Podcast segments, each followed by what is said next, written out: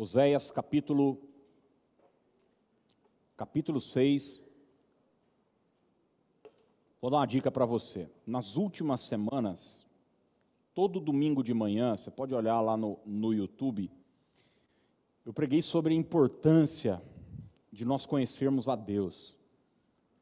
E sabe, Deus não é uma ideia, Deus não é a opinião das pessoas, Deus é quem Ele diz que Ele é. Quando Jesus perguntou aos discípulos: Olha, o que é que estão falando de mim? Começaram a falar: ah, estão falando que o Senhor é Isaías, estão falando de Jeremias, um dos profetas, João Batista.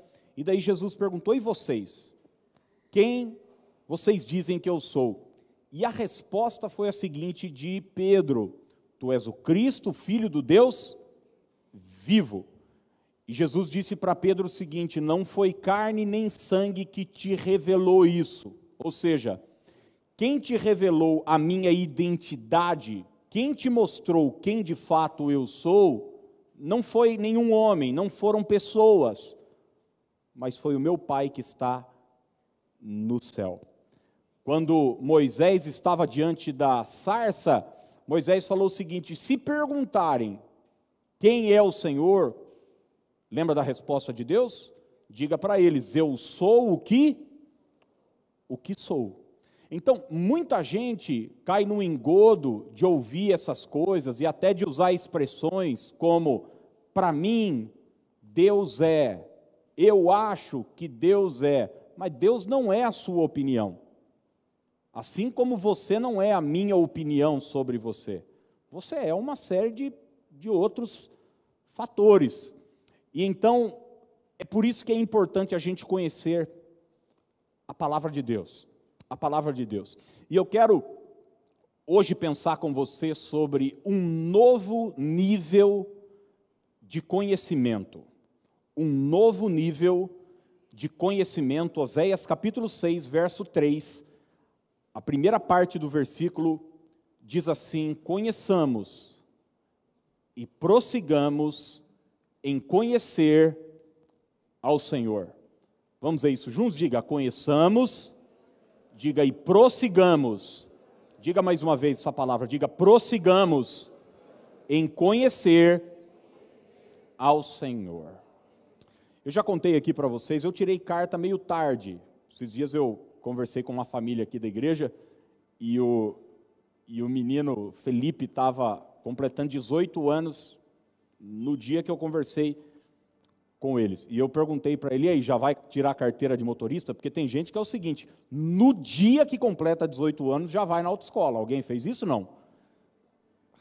Isso é uma apressadinha, né? Tem uns que já tiveram carro antes, inclusive, dos 18 anos. Bom, eu fui tirar a carta com 20 anos. E eu não sabia dirigir. Não tinha ideia de nada. A minha experiência uma vez com, com, com carro foi quando eu estava começando a namorar a Dani.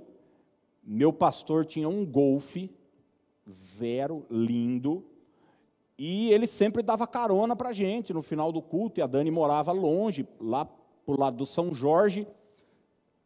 E daí ele, acabou o culto, ele sentou é, atrás e falou: Hoje você vai dirigindo. Você queria ter um pastor desse? Não. Eu não preciso nem falar para você que eu passei vergonha, né? O carro foi morrendo daqui no São Jorge. Um, dá um Golf zero para um, um cara que não sabia dirigir. Mas enfim, eu fui fazer todo é, é, é, CFC, né? Que chama curso lá de formação. E fui super bem na prova, aliás, gabaritei a prova. Mas quando fui para a primeira aula prática, Cara, eu morava numa subidinha ali na Avenida do Café, quase esquina com a Benjamin. E o cara já parou, o cara da autoescola, e falou: Não, não, já, já, já vai tocando. falei: Como assim? Na subida ainda? Era um golzinho e tá. Vão. Quem começou a dirigir aqui sabe do que eu tô, do que eu estou falando. Que uma coisa é o conhecimento teórico, outra coisa é o conhecimento que é o conhecimento prático. Na vida é assim, em tudo, em todos os aspectos. Existem níveis de conhecimento. Já fiz aula de música e eu me lembro que tínhamos duas aulas durante a semana na, na escola de música. Uma, uma aula teórica, a gente aprendia teoria musical, não pegava instrumento, não pegava nada, mas tinha uma aula prática, onde jogava o instrumento na sua mão e falava: agora, vai lá, toca, toca tal música, tira essa música, eh, faz esse acorde, faz, enfim, esse, esse solo, em tudo. Por exemplo, é, você vai se casar, você está noivo, e daí se diz, pastor, você pode fazer meu casamento? Eu falo, posso. E, e algumas igrejas fazem isso, né? Tem curso de noivos, curso para casamento. Não sei se alguém aqui fez isso. Daí senta e fala: olha, você, mulher, tem que agir assim com seu esposo. Você, esposo, tem que agir assim com a sua mulher. E daí um olha para o outro, o olhinho brilha, né? Isso e tal. Você tem que elogiar, você tem que falar palavras assim, você tem que renunciar, você tem que apoiar. E os dois. Ai, e daí vai no altar e começa o jogo. E daí? É um outro nível. É um outro nível. É um outro nível. E sabe, na vida espiritual é a mesma coisa. É a mesmíssima coisa. E boa parte dos cristãos, infelizmente, tem um nível de conhecimento superficial, para não dizer a maioria dos cristãos, tem um nível de conhecimento muito superficial sobre quem é Deus. As pessoas ouvem falar sobre Deus numa pregação. Existem pessoas que, infelizmente, o único contato que elas têm com Deus durante a semana é uma hora e meia durante um culto. Passa a semana, a pessoa não ora, não, não pega na Bíblia, não ouve uma mensagem, não lê um livro sobre a vida espiritual, e ela está num nível de conhecimento muito, muito ralo, muito inicial. Mas a ordem de Oséias é a seguinte: não só conheça a Deus, mas o que? Prossiga, avance nesse conhecimento. Quando Jó passou por aquela experiência, você sabe do que eu estou falando, o, o livro de Jó começa falando que Jó tinha um contato com Deus.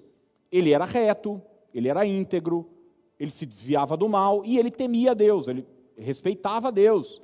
E ele, inclusive, levantava as madrugadas para oferecer sacrifício a Deus pelos seus filhos. Jó tinha um nível de conhecimento sobre Deus.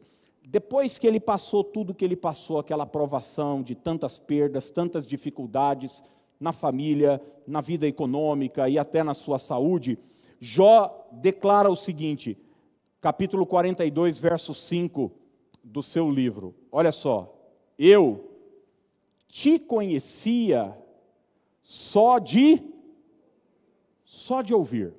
Ou seja, o conhecimento que eu tinha, o nível de conhecimento que eu tinha do Senhor era de ouvir.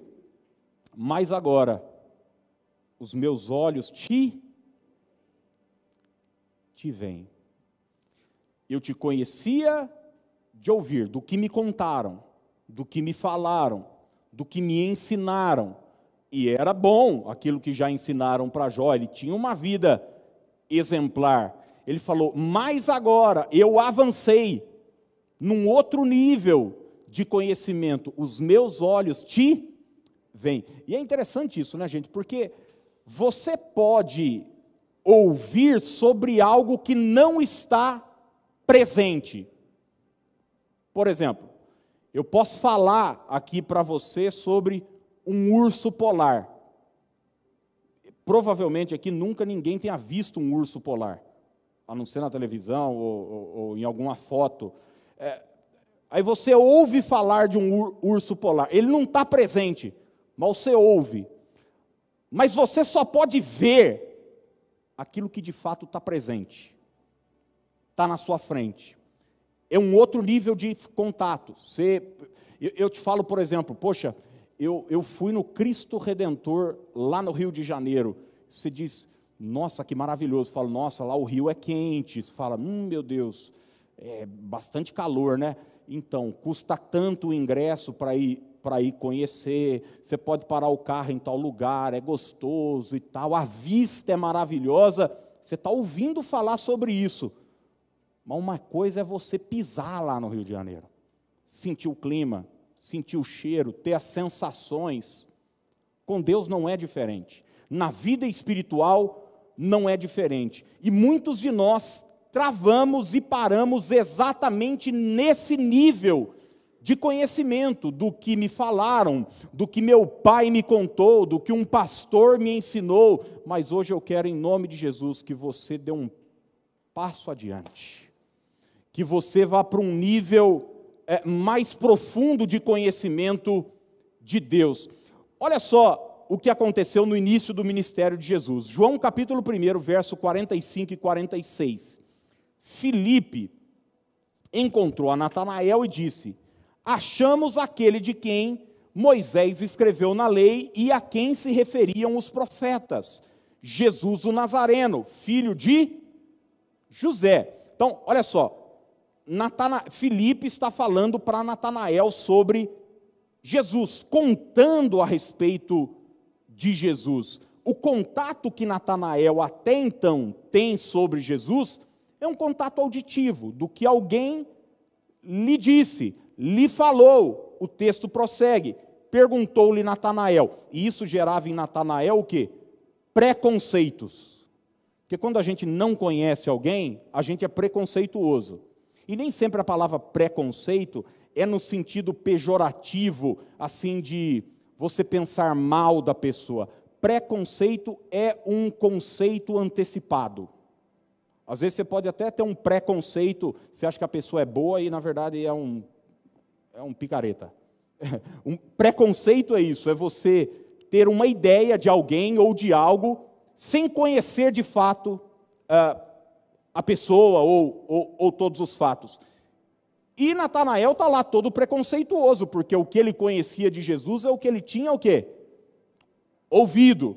E ele disse o seguinte: de Nazaré pode sair alguma coisa boa? Qual foi a resposta de Filipe para ele? Vem e vê. Veja. Tenha um outro tipo de experiência. Eu contei para você. Certamente Natanael, é, certamente Filipe já tinha dito para ele o seguinte: Cara, você precisa ver as coisas que ele fala. Você precisa ver o jeito que ele trata as pessoas. Você precisa ver o jeito que ele trata as crianças. Você precisa ver como os demônios se comportam na presença dele. É, é uma coisa maluca. E Natanael ouviu, teve aquelas informações, mas agora Filipe o convida para um novo nível de conhecimento. Um conhecimento onde ele vai presenciar, de fato, quem é Jesus. Ô, gente, a religião nos mantém nesse primeiro degrau, o degrau auditivo. A gente só ouve falar sobre quem é Deus. E a gente vem para o culto e a gente sai e diz: fiz minha parte. Já ouviu isso não? Eu já ouvi pessoas falarem o seguinte: eu gosto de cedo na igreja que é para ficar livre. Eu tenho uma pessoa da minha família que vai cedo para a igreja e diz o seguinte: eu já fico livre. Tem a missa lá, não sei se é seis da manhã ou sete da manhã. Diz, pelo menos já fico livre. E, e normalmente era assim: saía, depois ia para o bar, jogar truco, beber e. já fiquei livre, já fiquei livre. Mas tem muita gente que leva a sua vida espiritual assim eu venho, ouço falar sobre Deus e tal, e tudo que eu sei sobre Ele é o que alguém me contou.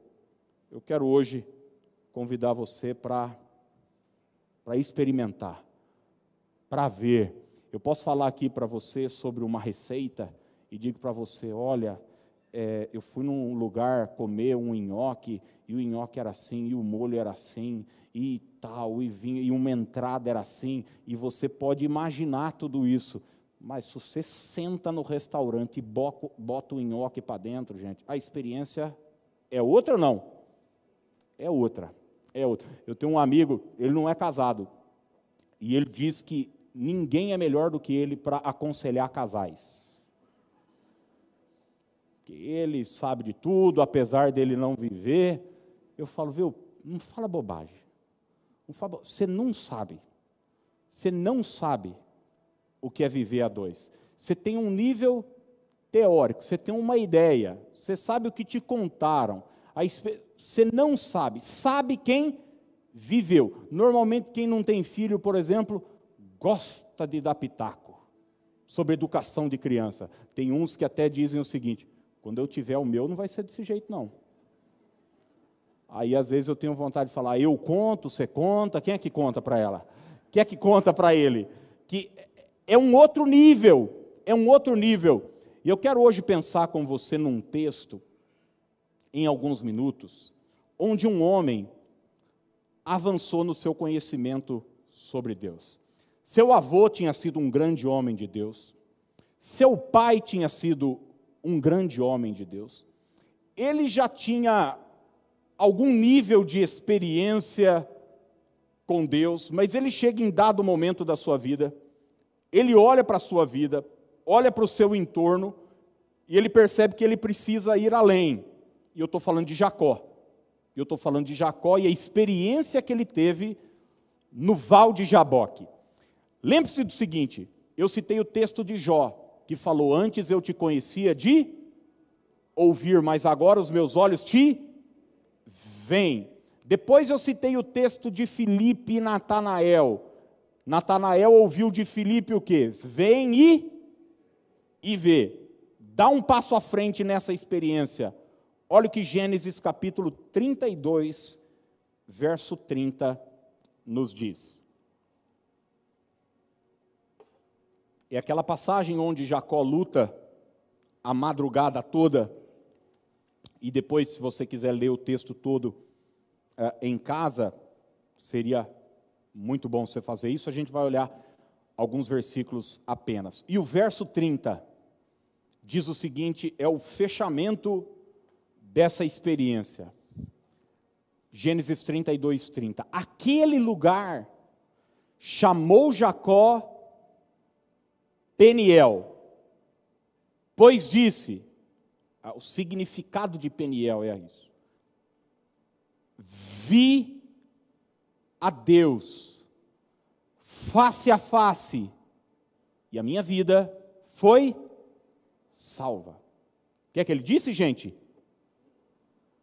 Vi, vi a Deus face a face, e a minha vida foi salva. É interessante que você vai olhar para a história de Jacó, ele já tinha tido experiência com um anjo, ele já tinha tido experiências assim de Deus o fazer prosperar, ele já tinha tido sonhos, ele já tinha tido visões, Jacó, em dado momento, ele, ele não tem um, um gato para puxar para o rabo, agora ele está rico, e ele reconhece que tudo isso foi bondade de Deus, foi favorecimento de Deus. Ele já sabia muita coisa sobre Deus, mas até então ele não tinha tido essa experiência presencial, particular com Deus. E isso gerou em Jacó três coisas. E é exatamente isso que eu quero deixar para você hoje à noite para você pensar: poxa, será que a minha experiência com Deus, o meu nível de conhecimento com Deus, é só superficial? É só religioso? É só do que minha mãe me contou? É só do que um professor na escola dominical me falou? E sabe, gente, como pastor, uma coisa eu tenho, eu tenho, tem me inquietado, tem me inquietado demais. E eu comentava isso com, com a Dani essa semana. Falei, Dani, nós precisamos continuar orando, sabe para quê? É para as pessoas nascerem de novo. Porque nós não precisamos de mais gente frequentando o culto. É legal, a pessoa vem, frequenta o culto, às vezes ela diz assim: Nossa, eu gosto tanto das palavras. Às vezes, quando não tinha pandemia e tal, ficava na porta lá, não vejo a hora de voltar né, a ficar e tal, abraçar todo mundo. Às vezes um ou outro saía e falava assim: Pastor, gostei muito da sua palestra. É, quer dizer, a pessoa não. ela, ela vem, ela ouve, ai, gostoso, nossa, eu cheguei aqui meio pesado, agora estou sentindo. Mas, mas evangelho é muito mais do que isso. O evangelho é muito mais do que isso. E às vezes a gente vai no piloto automático, em especial pessoas que nasceram, às vezes, num berço cristão. E elas estão na igreja porque elas se acostumaram a estar na igreja. Eu falei uma coisa essa semana para minha filha, ela se assustou. Eu falei, Fê, eu conheço, e eu não estou falando de uma coisa que eu. Não, eu conheço pastores que não nasceram de novo. Ela falou, mas como assim? Não, eles frequentaram a igreja, a igreja é um ambiente gostoso, saudável, começou a fazer amigos, ele se destacava, sabia conversar, era era extrovertido. E daí um dia um líder de jovens falou para ele: "Pô, leva uma palavra lá". Ele começou a falar. E daí alguém falou: "Pô, você tem chamado, hein?".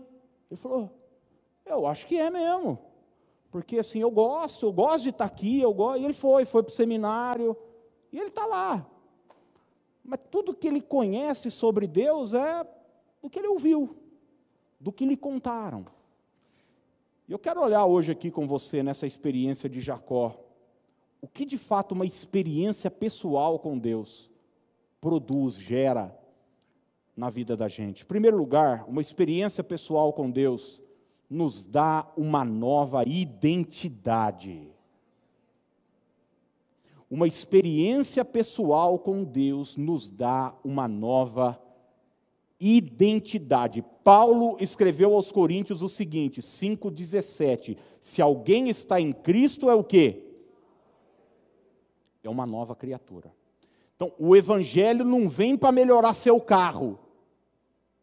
Eu gosto quando as pessoas trocam de carro. Eu gosto de trocar de carro também. O evangelho não vem para melhorar sua casa. Eu gosto de, de morar numa casa melhor. O Evangelho não vem para aumentar seu salário. Tudo isso é bom, gente. O Evangelho vem para mudar sua vida, sua identidade. E às vezes a gente fica pegado nessas coisas. E é isso que a Bíblia chama de coisas que vão ser acrescentadas, mas a prioridade é novidade de vida novidade de vida, precisa ter uma nova identidade, precisa ter um antes e depois. E olha o que aconteceu com Jacó. Gênesis 32, verso 27. Perguntou-lhe, pois, como te chamas? Respondeu, Jacó. Você sabe que a, a palavra Jacó significa usurpador, enganador. Já assistiu aquela novela Usurpadora? Paola, como é que é? Paola Bracho? Novela mexicana, outro nível. Conhece não? Era Paola, como é que era o nome da outra?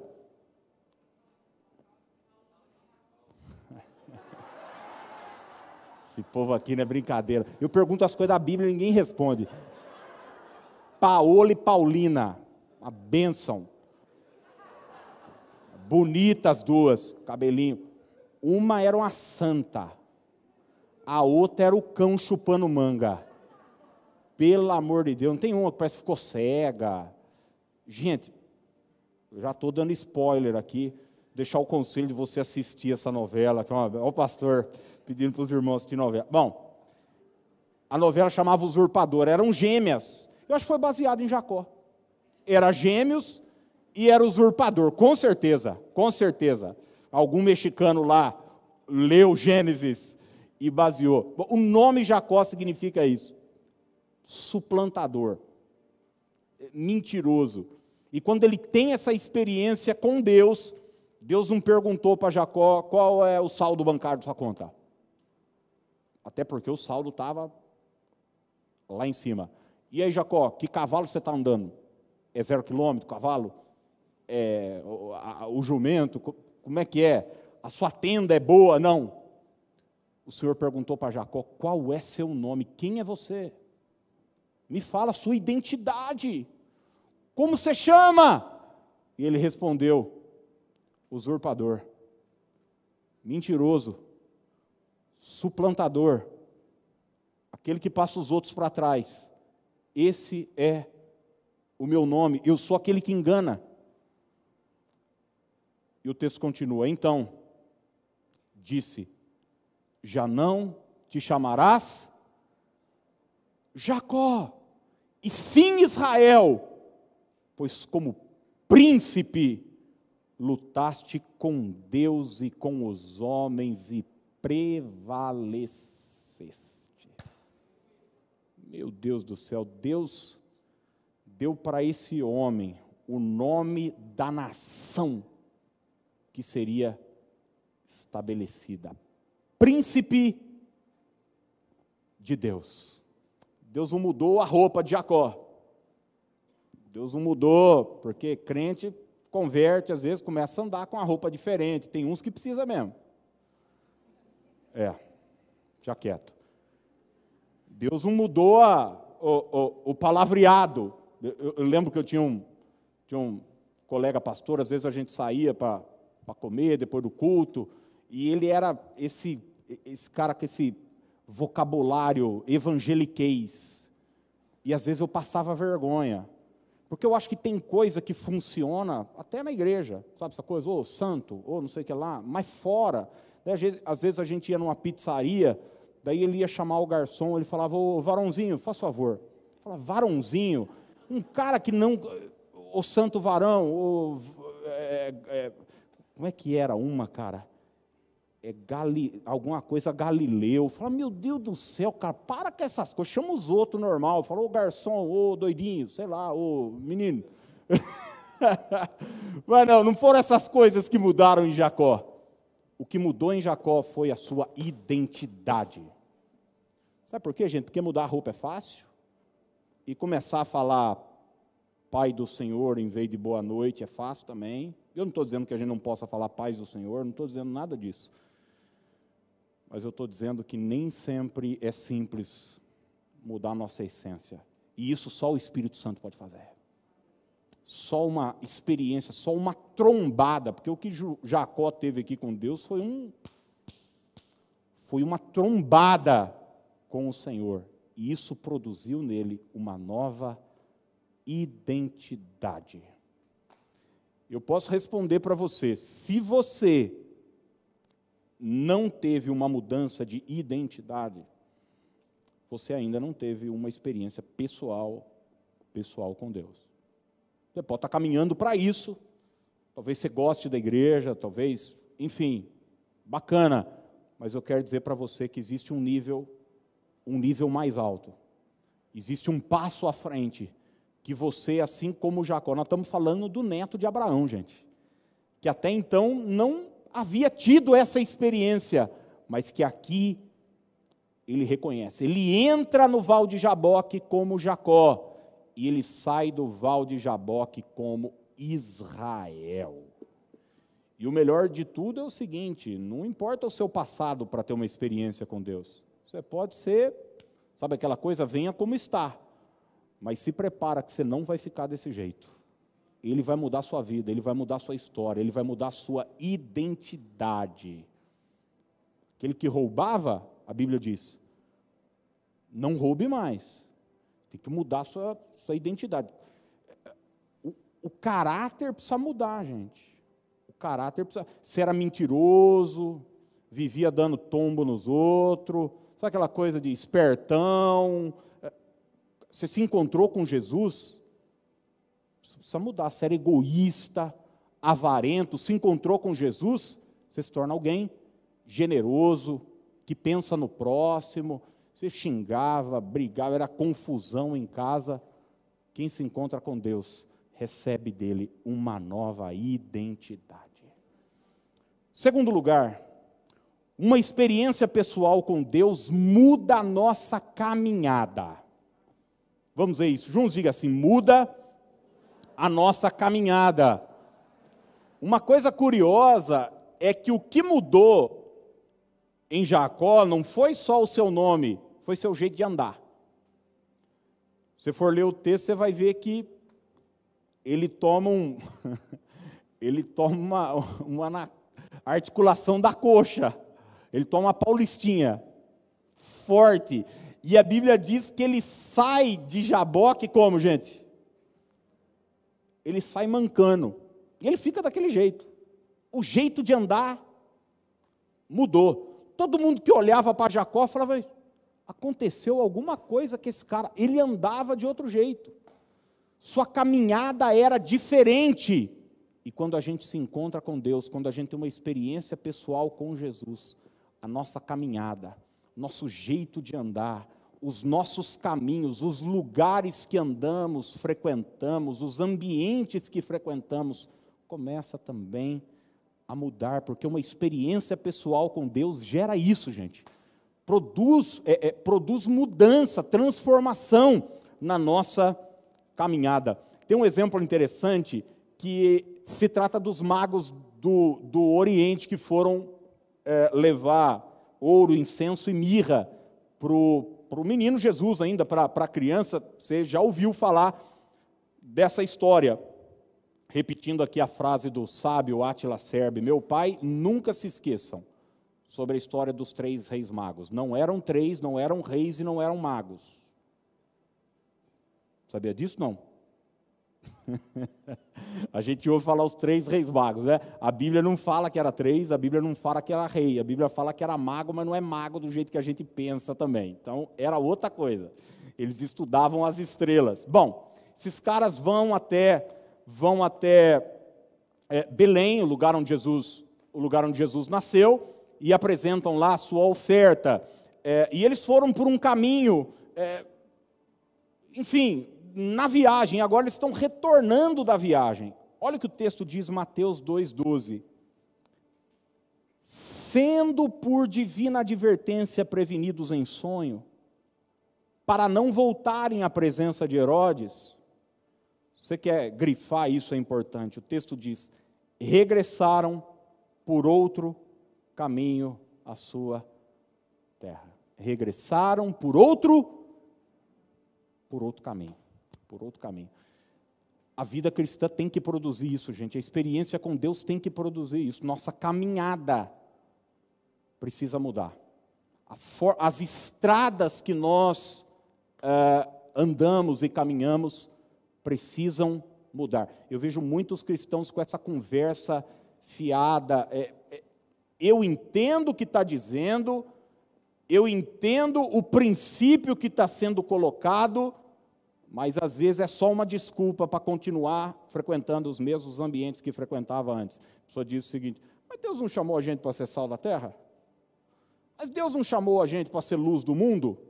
E a pessoa que ela quer continuar indo na rave, onde está todo mundo louco de êxtase, maconha e cocaína, ele quer continuar frequentando aquele chiqueiro que é o mundo, e dizer o seguinte: não, eu estou lá para interceder.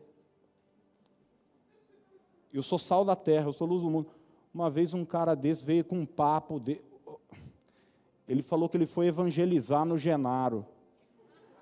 Eu falo, meu amigo, deixa eu falar uma coisa para você eu não sou criança.